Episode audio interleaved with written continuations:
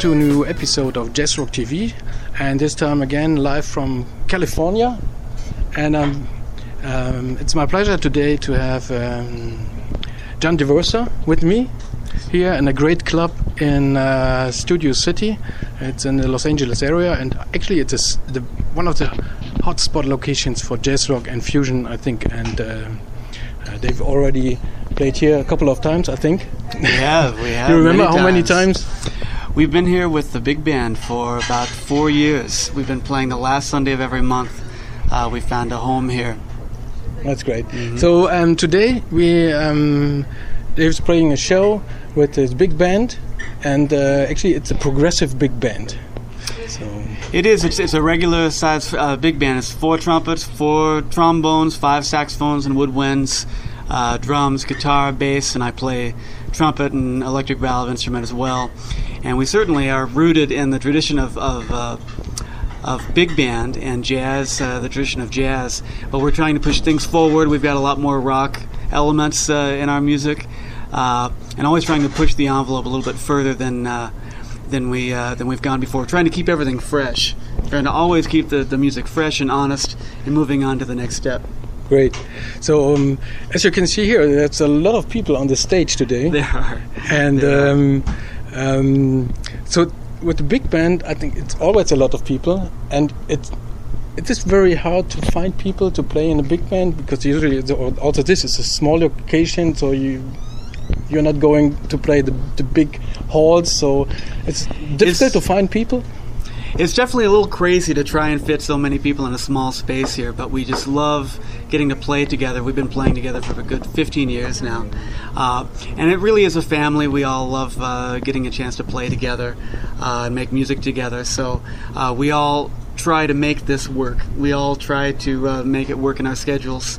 Uh, to get together at least once a month and uh, and play music that means something to us. Uh, and if you can't make it, then uh, you know they're they're you know we'll find somebody else that can do it for that Okay. night. It, it hasn't been that diffi- difficult because the music is, is really fun to play. Right. But about the music, so the music and the, the tunes that you will play today, Mm-hmm. is this a decision? What what tune to play? It's a decision just of you, or the whole band is uh, deciding and arranging it? Or Well, the, the the music is all music that I've written, and it's music that I've arranged. Uh, so I'll bring in the the ideas and uh, put them down to paper, and then all of these incredible musicians here on the stage they bring it to life. okay, great. So I'll uh, I'll kind of uh, bring everything to the table, and then they they're the chefs that uh, that make it sound Okay. good. hmm And we will hear that this works very well, of course. I, I certainly hope so. okay, thank you very much. You're so welcome. Looking forward for the to the show, Thank you. and hope to see you next time No, thanks on for having us. Jazz Rock TV. Thank you. Pleasure.